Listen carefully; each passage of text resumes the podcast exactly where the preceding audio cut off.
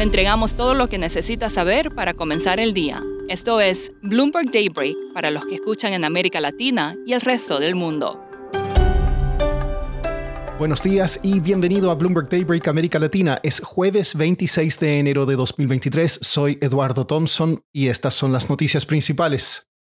Si usted trabaja en el sector financiero, atención. El banco de inversión Morgan Stanley multó a algunos empleados por hacer negocios en WhatsApp y otras plataformas de mensajería.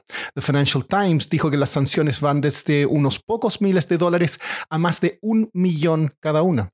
Morgan Stanley había acordado el año pasado pagar 200 millones de dólares en multas por no supervisar el uso de aplicaciones de mensajería no autorizadas.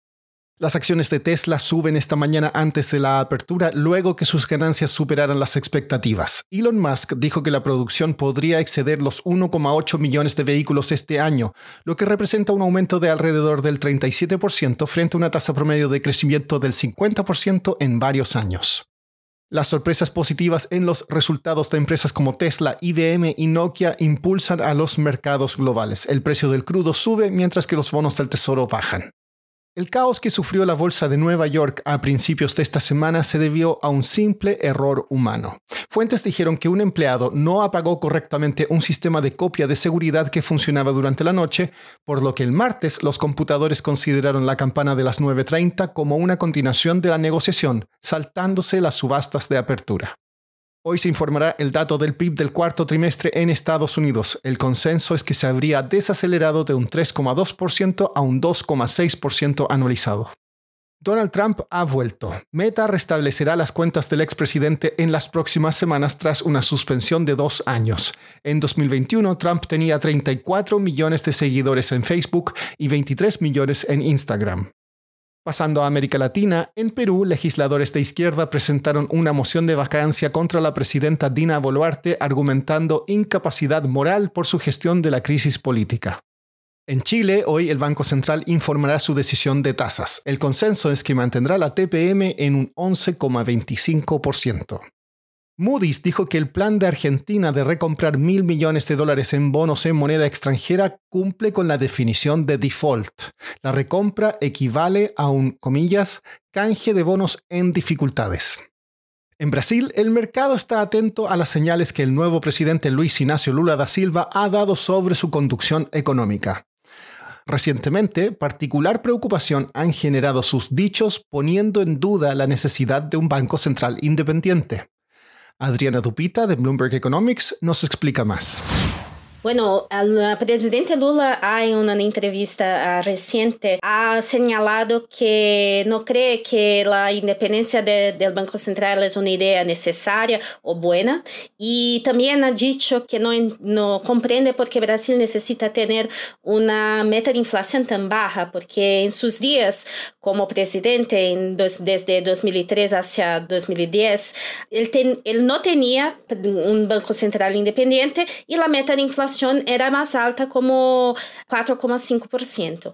La manera que yo creo que debe, debemos entender estos comentarios de Lula es más una defensa de su, de su gobernanza anterior que una propuesta para lo que va a hacer ahora. Y de, de, además, creo yo que no hay mu, uh, mucha ventaja, ventaja en cambiar la meta de inflación ahora, la, la, realidad ahora es completamente distinta de que tenía Lula en su primer mandato y tampoco hay necesidad de Lula a empezar una pelea política para, para cambiar la ley que da el Banco Central la independencia que tiene hoy, porque Lula va a posibilidad de, de nombres para el Banco Central uh, durante su mandato y no hay tanto tiempo que que, necesita esperar para que tenga la mayoría de los votos en el Banco Central. Entonces, creo que todo eso es más una, un reflejo del hecho que estamos en una situación inédita en que por la primera vez en la historia de Brasil tenemos un presidente del Banco Central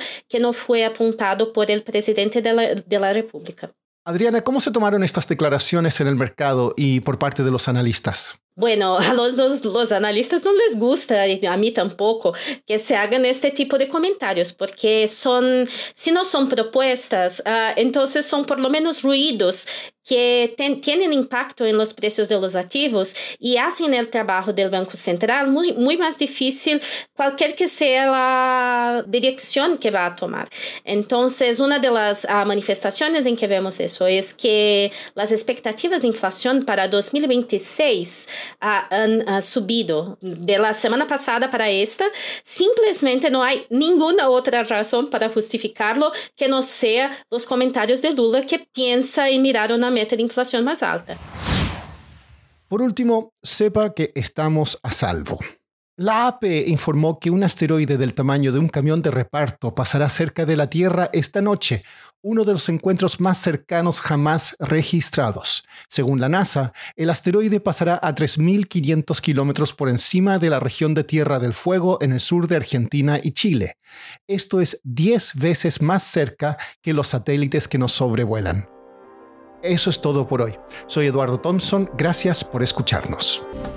Para conocer todas las noticias que necesita para comenzar el día, revise Daybreak en la app Bloomberg Professional, donde puede personalizar las noticias que desee recibir. También puede suscribirse a la versión solo audio en Spotify, Apple Podcasts o la plataforma de su preferencia. Eso es todo por hoy. Escuche de lunes a viernes Bloomberg Daybreak.